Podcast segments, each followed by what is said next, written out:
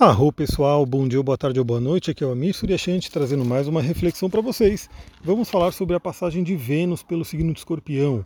Vênus entrou em escorpião agora no dia 10 do 9 e vai ficar nesse signo até o dia 7 do 10, ou seja, temos aí os próximos dias para trabalhar essa energia. Bom, primeiramente eu gostaria de já falar para vocês, você que tem o seu mapa, você que já conhece um pouco da sua energia, né, do seu DNA cósmico, olha lá no seu mapa, o que, que você tem em escorpião, ou seja, se você tem algum planeta ou algum ponto importante, como ascendente, meio do céu, né, Lilith, enfim, você pode ter algum ponto importante em escorpião, porque esse ponto será tocado pela Vênus agora. Eu mesmo tenho três planetas em escorpião, que estão recebendo aí a visita da Vênus, né, da querida Vênus. Lembrando que Vênus ela traz paz, harmonia, apesar de estar no signo de Escorpião, que é um signo que traz uma profundidade. A gente vai falar sobre isso. Então, olha se você tem algum ponto em Escorpião que vai receber essa visita. E também, se você não tem nenhum ponto, independente disso, você vai olhar qual é a casa onde você tem Escorpião a casa astrológica. Então todos nós temos no nosso mapa é, todos os signos. Eles estão ali divididos entre as 12 casas. Cada casa astrológica representa uma área da vida e a casa onde você tem escorpião vai receber a visita da Vênus agora. Então vale a pena você olhar também. E se você não sabe olhar o seu mapa e quer aprender, fica ligada, fica ligado que também em breve teremos uma nova turma do curso de astrologia. Já está rolando uma. Quem não conseguiu entrar, que quiser, vai ter uma próxima aí em breve. Porque para você poder aprender a justamente olhar o seu mapa e ficar cada vez mais independente, né? Ficar cada vez mais tendo a capacidade de refletir por você mesma, por você mesmo, com relação aos trânsitos astrológicos e a astrologia em si. Então vamos lá. Vênus fala sobre o que? Amor, relacionamentos, magnetismo, dinheiro, né? valores. Isso são assuntos de Vênus. Claro que tem muito mais. No curso a gente vai fundo né, em cada planeta para poder entender a energia, mas aqui eu separei essas cinco palavrinhas. Amor, relacionamentos, né, que acaba estando muito ligados, porque relacionamento na verdade também pode ser um relacionamento com qualquer pessoa, né, não só um relacionamento afetivo. Então amor, relacionamento, magnetismo, ou seja, sua capacidade de atração, dinheiro e valores, valores pessoais. O que, que é importante para vocês? São pontos muito importantes trabalhados por Vênus. Aí Vênus entra no signo de escorpião. Que, que é o signo de escorpião? Também é um signo que traz um monte de, de coisas que a gente pode explorar nele, mas eu separei aqui é, algumas palavrinhas para a gente poder focar nesse áudio. O primeiro é intensidade, né? Então, escorpião fala sobre intensidade, ele é intenso, e Vênus entrando em escorpião, a gente já pode começar a fazer as correlações, né?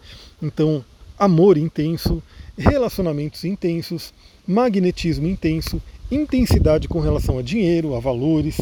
Ou seja, a gente vai começando a fazer a nossa gramática aqui, a nossa formação de frases através das palavras-chave.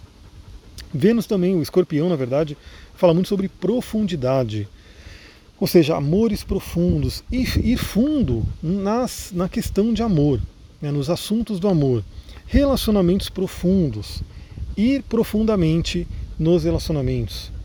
Então, por exemplo, né, todas as pessoas que vão né, agora estar recebendo essa energia de Vênus em escorpião, se você já tem um relacionamento, pode ser um momento de intensificar esse relacionamento, alguma situação do relacionamento pode se intensificar, ou seja, se tá bom, pode ficar muito melhor, se tiver ruim, pode ficar muito pior, né? Se tiver muito ruim, pode se curar, que a gente vai ver também que tem essa energia.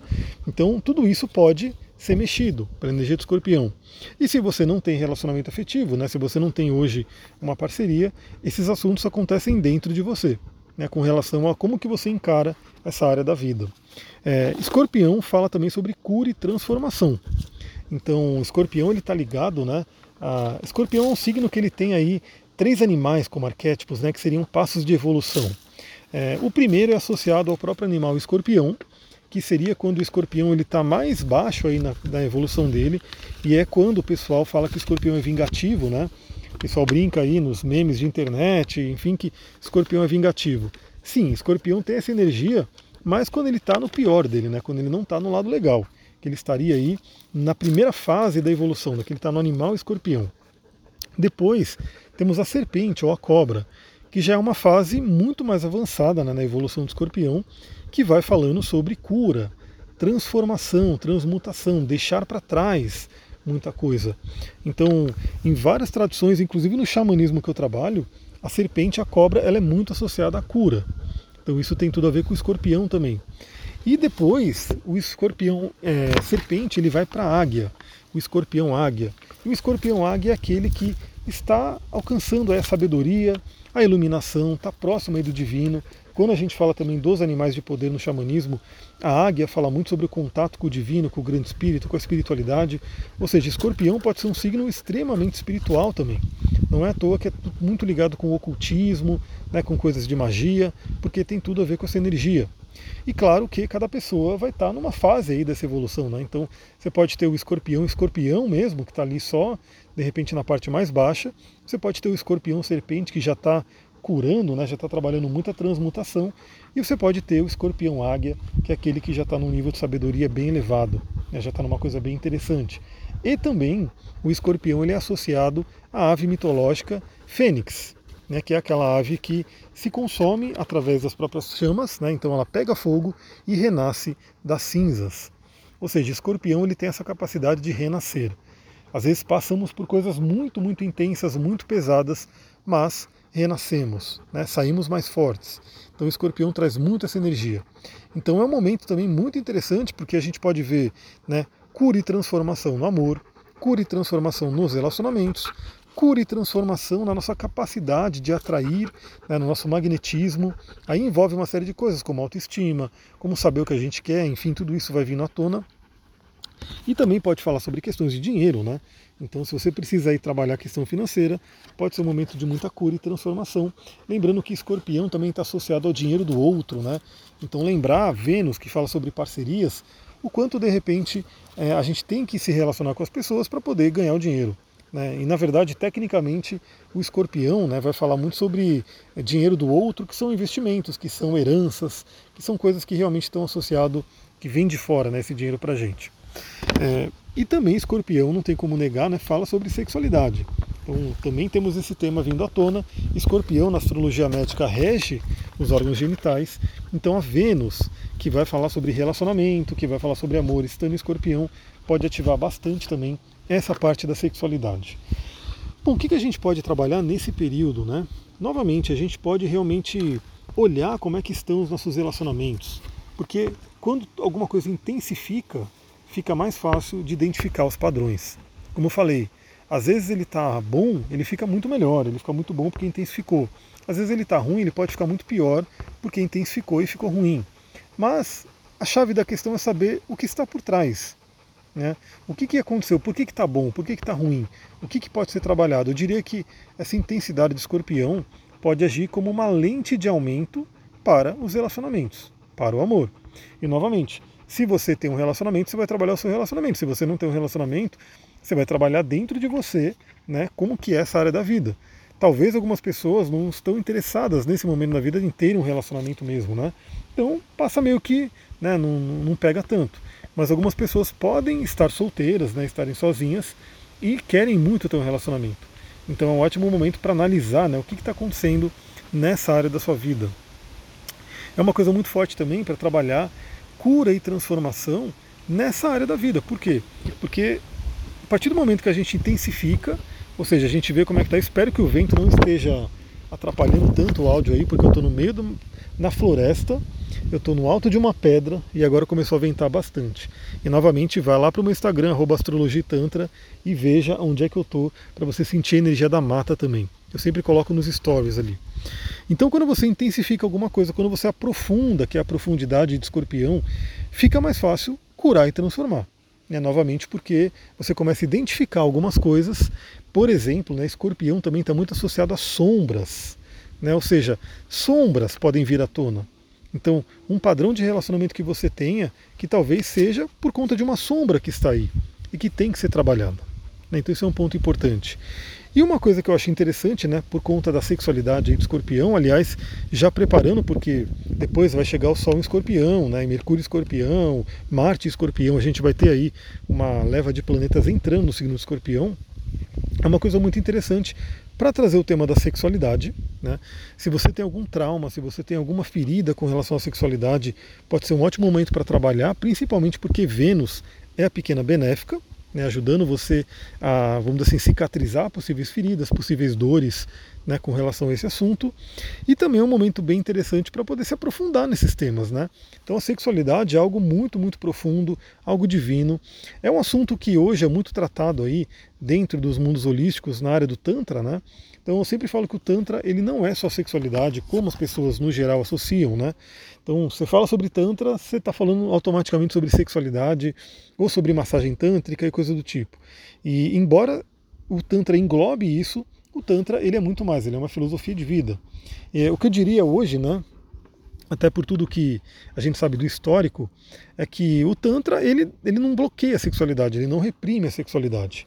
Né? Então, por isso, ele acabou vindo, né, como outros caminhos que a gente tem, principalmente aqui no Ocidente, reprimem a sexualidade, ou seja, colocam a sexualidade como algo pecaminoso, né, algo que não é legal, não é divino. Né? Então, quando chegou no Ocidente, a parte do Tantra, que pegou uma série de ocidentais travados, né, com bloqueios na sexualidade, é como se isso que ficou.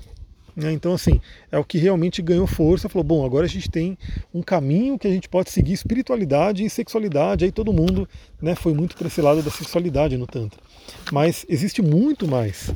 Né? Eu vou dar um exemplo que tem um livro do Duque, você está pisando aqui nas coisas, peraí, Duque. Tem um livro do Harish Johari, que é uma referência aí também na parte do Ayurveda, do Tantra, do Yoga, que chama Tools for Tantra. Ele nem tem em português, é só em inglês, se não me engano.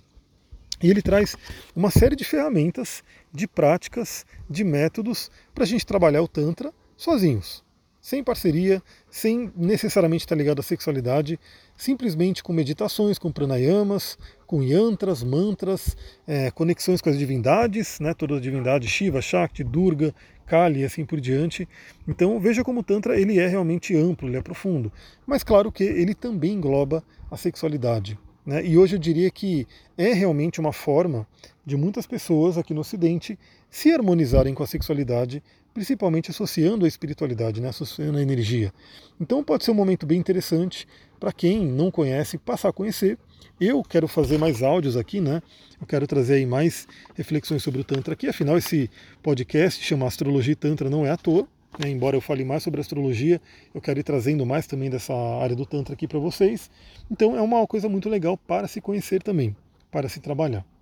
Bom, a Vênus em Escorpião, como o Escorpião também fala sobre poder, né? Escorpião é um signo que fala sobre poder. Olha quanta coisa cada signo tem. Só, só falando, por isso que eu falo, o curso de astrologia é onde a gente pega realmente vai falando muita, muita coisa sobre cada planeta, cada signo e assim por diante, porque é rico, né? A linguagem da astrologia ela é muito rica. Então, Escorpião também fala sobre poder. Né? E a Vênus entrando ali, a Afrodite, a deusa do amor, pode ser um momento muito interessante para o empoderamento, né? para você se sentir bem, se sentir poderosa, poderoso, né? por que não, é, usando essa energia de Vênus em Escorpião. E por isso eu gostaria de deixar aqui duas dicas, duas pedrinhas, né? uma pedrinha na verdade, um óleo essencial que pode ajudar muito a trabalhar essa energia. Com relação à pedrinha, é a granada. A granada é uma pedra muito interessante porque ela é uma pedra vermelha, fortíssima, ela ativa o nosso chakra básico, mas ela ativa também muito fervor espiritual. Então a conexão da granada com sexualidade e espiritualidade é muito interessante, né, ligando muito essa, esses dois, né, sabendo que a sexualidade ela é um caminho divino, ela é divina, ela é uma energia de criação ela é o mais próximo que o ser humano chega aí da divindade, né? podendo criar uma outra, um outro ser né? através da sexualidade. E claro que isso fisicamente. Né? É, de forma mais metafísica, a gente pode criar um monte de coisa com energia sexual né, que no Tantra, inclusive, se aprende a lidar com ela, a saber lidar com essa energia, que seria chamada de Kundalini, para a gente poder manifestar questões na vida. Então a granada ajuda muito com isso, ela ajuda muito a aumentar a libido, ajuda muito aí a ter uma autoestima, um senso de valor, de poder, ajuda muito no fervor, ou seja, se você quiser é, contemplar alguma divindade, né, por exemplo, principalmente no Tantra, né, contemplar Durga, contemplar Shiva, contemplar Kali, enfim, pode usar bastante ela. E o óleo essencial, é claro que eu ia falar do Ilang Lang, é muito conhecido o Ilang Lang, a flor das flores, para trabalhar a questão da autoestima, do empoderamento, da sexualidade. É um grande óleo afrodisíaco, a granada também é uma pedra afrodisíaca, então pode realmente aumentar essa coisa do desejo sexual. Claro que também falando sobre afrodisíacos depende de cada um, né? Então a pessoa pode não se dar muito bem com o cheiro do Ilang Lang, porque ele é bem floral, ele é bem intenso, mas a energia dele é para isso é realmente para aumentar a libido, para trazer muita energia e muito empoderamento e muita autoestima, que é muito importante. Para finalizar, já está dando aí 15 minutinhos do nosso áudio, é, vale lembrar que Marte está entrando em Libra. Então teremos o que é chamado na astrologia recepção mútua. Ou seja, Vênus está em Escorpião. Escorpião é a casa de Marte. E Marte está em Libra. E Libra é a casa de Vênus.